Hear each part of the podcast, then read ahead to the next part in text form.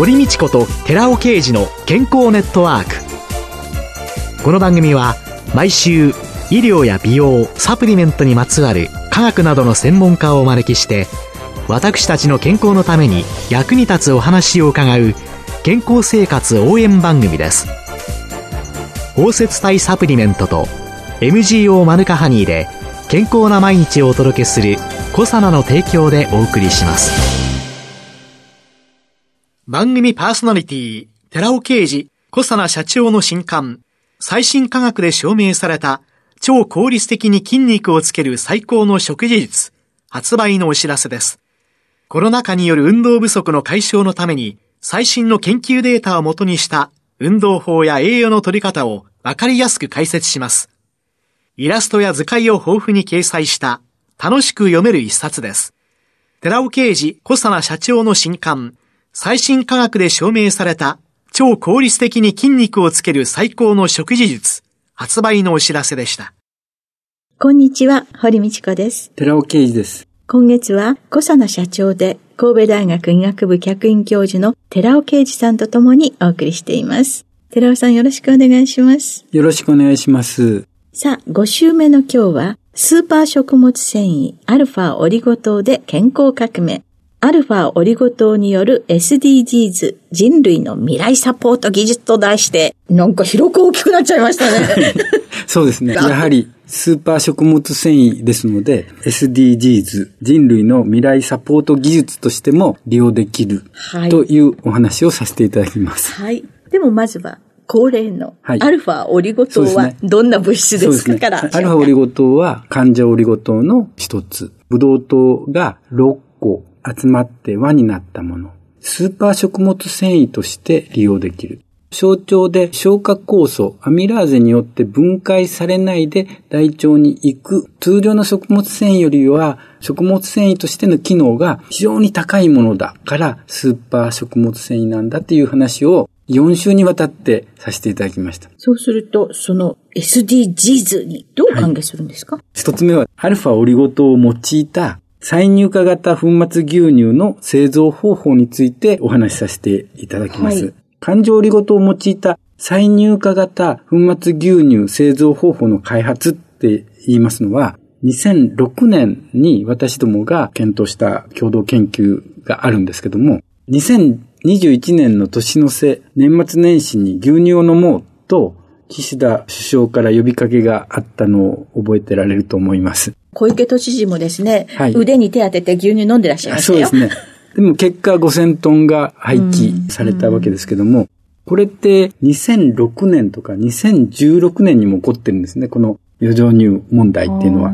で、その2006年にそういう話があったところで、当時私は東京農工大の客員教授をやってました。共同研究やろうということで研究したのが、この再入荷型粉末牛乳製造なんですね。牛乳の組成って言いますのは、脂質が3.9%。この脂質の3.9%が酸化分解されやすいわけです。で、そこをいかに環状オリゴ糖で抑えるか。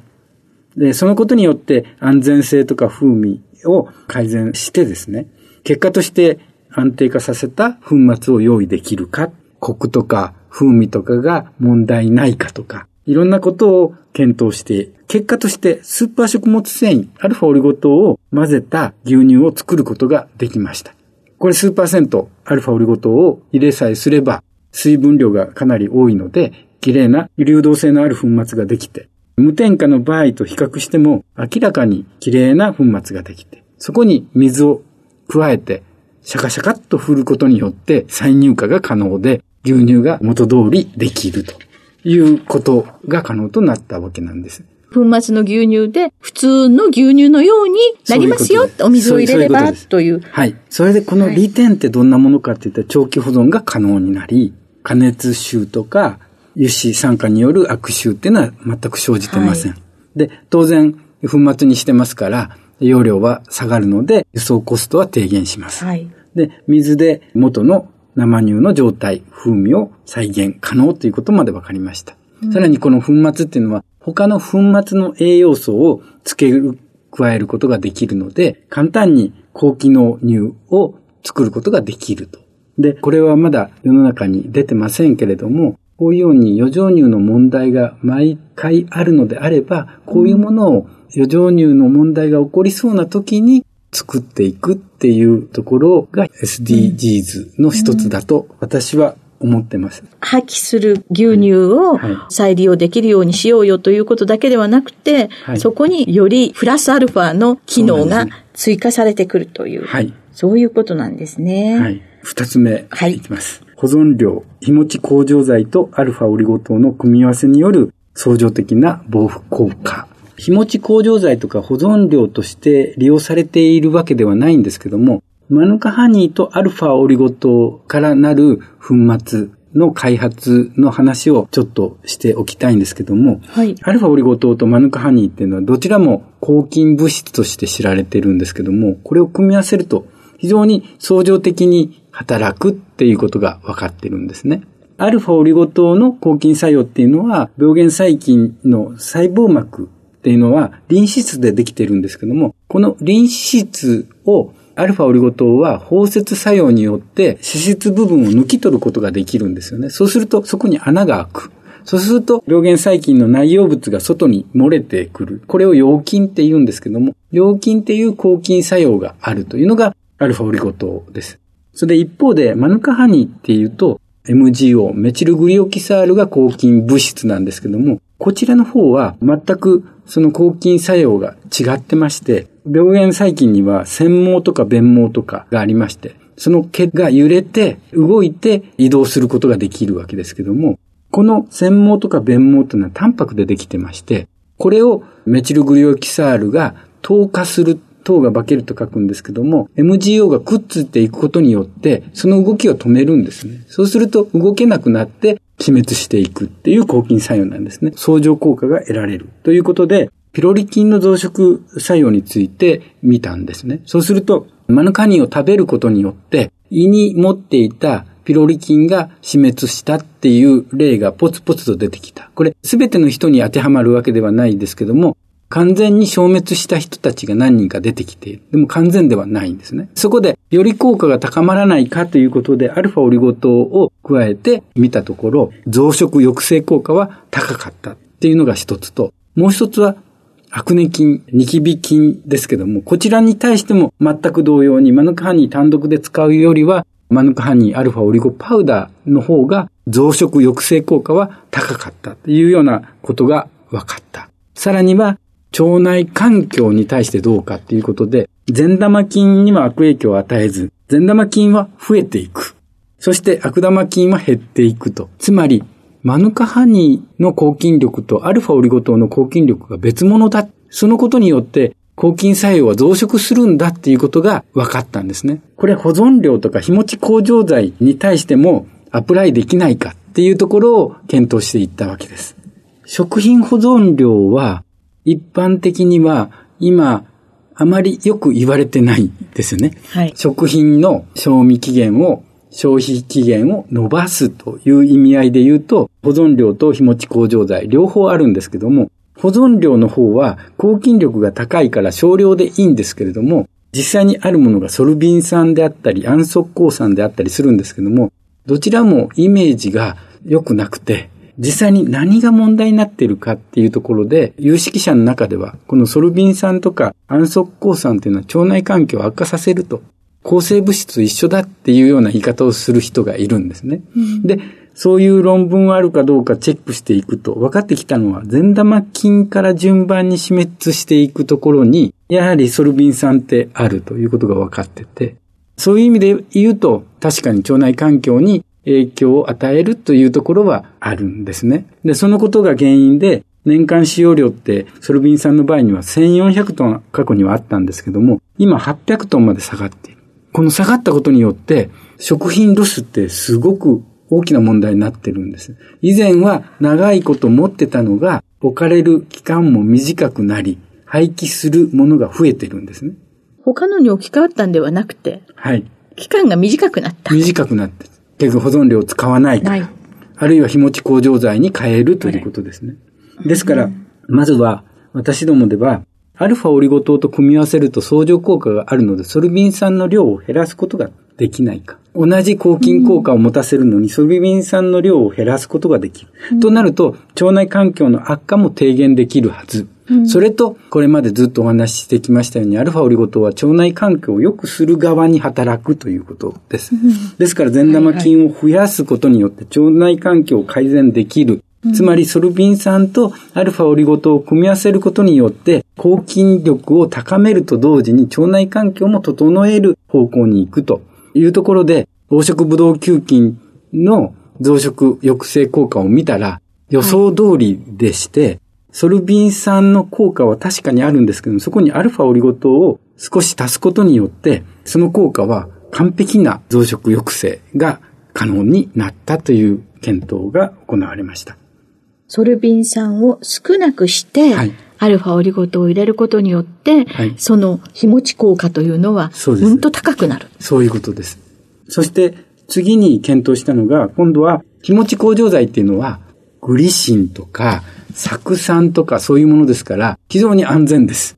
実際にグリシンはアミノ酸の一つで、グリシンを飲むことによって、機能性表示食品では眠りが良くなるとかっていうような効果があったり、酢酸も非常に健康的にはいいものだっていうことが知られていますので、日持ち工場剤っていうのはいいわけですけども、でも、その抗菌力が弱いのが一つ問題です。だからその抗菌力を高めましょうというところが、アルファオリゴ糖でできるかどうかということになります。はい。で、グリシンをやったら、予想通り、綺麗にグリシン単独、あるいはアルファオリゴ糖単独よりも、グリシンとアルファオリゴ糖を組み合わせてやることによって、綺麗に保存料としても使えそうなぐらいの日持ち向上効果を持つことができた。っていうのがグリシンの結果であります。最近ね、グリシンすごい注目されてますよね。はいいろいろなドリンク剤なんかも、ちょっとね、眠れない時用になんていうので、そうですね、テレビの CM なんかにも出てまいりましたけど。アルファオリゴ糖を組み合わせ、どちらも健康にいいものを組み合わせて、しかも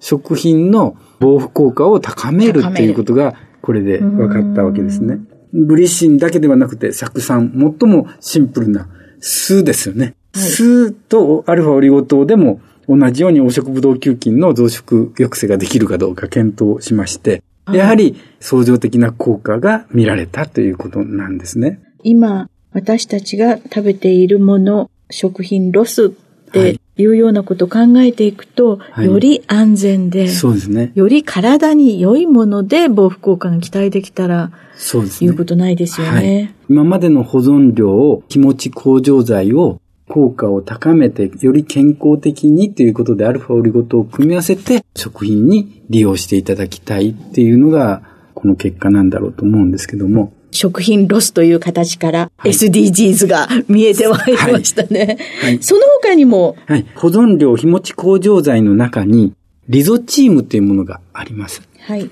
で、リゾチームっていうのはタンパクなんですけども、もともと人の体にもある非常に安全な保存料の一つ、菌とかウイルスを防御するための人がもともと持っているもの。リゾチームとアルファオリゴ糖で抗菌抗ウイルス効果が、相乗効果があるかどうか検討していくことになるわけですけども、その前に、アルファオリゴ糖に対して今年になって新しいことが分かってきまして、産業技術総合研究所と私どものは10年来共同研究を行っているんですけども、非常に嬉しい話を聞いてまして、コロナウイルスの侵入を防ぐためには2つの酵素が関係してまして、1つはアンジオテンシン変換酵素2 AC2 にコロナウイルスって結合しないといけないということと、その AC2 が結合するところに活性化に関わっているところっていうのが、膜貫通型セリンプロティアーゼ2が関わっているんですけども、この2つに対して阻害効果がアルファオリゴ糖にあるということが分かってきたんですね。つまり、抗ウイルス効果もアルファオリゴ糖は持っているっていうことが分かった。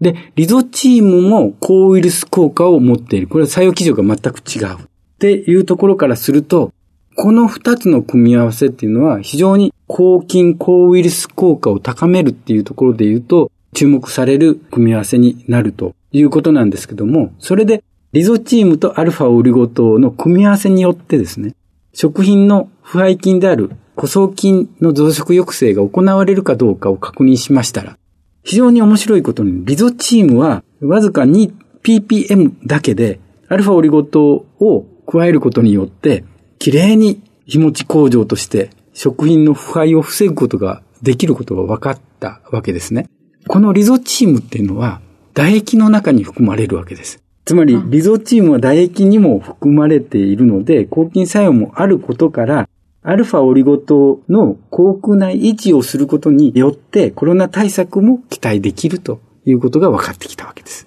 やっぱりスーパーとつけたくなる食物繊維であるということがわかりましたけれども、さあ、5週目、最後になりました。はい、このスーパー食物繊維アルファオリゴ糖 SDGs というのに関しての最後まとめていただけますでしょうか？はい、アルファオリゴ糖を用いた再乳化型牛乳粉末で余剰乳問題を解決できると思っています。で、二つ目は、アルファオリゴ糖とソルビン酸の組み合わせによる腸内環境に問題がなく低用量で有効な保存料の開発を行いました。三つ目として、アルファオリゴ糖によるマヌカハニ、グリシン、酢酸などの抗菌防腐効果の向上によって食品の日持ち向上技術を開発いたしました。最後にリゾチームとアルファオリゴ糖でも抗菌防腐効果が相乗することを見出したわけですけども、リゾチームは唾液にも含まれているので、アルファオリゴ糖を摂取するだけで自分の持っている唾液と相乗的な抗菌作用と抗ウイルス作用が得られるというところのお話もさせていただきました。はい。本当にスーパー、アルファオリゴ糖。はい、これがいろいろな形で社会の中に出ていたときに、また皆さん、あら、ここにもアルファオリゴ糖がということで、お気づきになるようになるのかなと思います。寺尾さんありがとうございました。ありがとうございました。ここで健康ネットワーク放送時間変更のお知らせです。お聞きいただいております健康ネットワークは4月から毎週金曜日夕方4時50分から放送いたします。金曜日夕方4時50分からです。健康ネットワーク放送時刻変更のお知らせでした。今月は小佐野社長で神戸大学医学部客員教授の寺尾啓二さんとともにスーパー食物繊維アルファオリゴ糖で健康革命をお送りしました。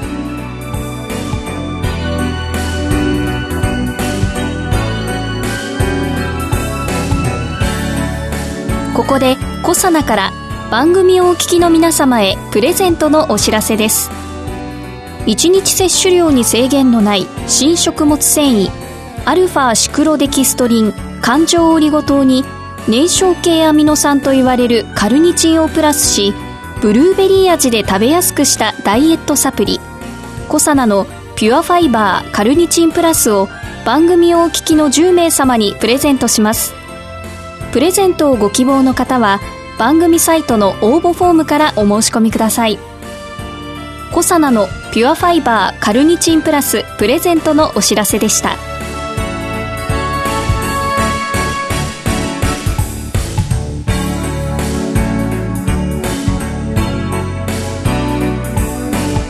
堀道子と寺尾啓二の健康ネットワークこの番組は包摂体サプリメントと MGO マヌカハニーで健康な毎日をお届けするコサナの提供でお送りしました。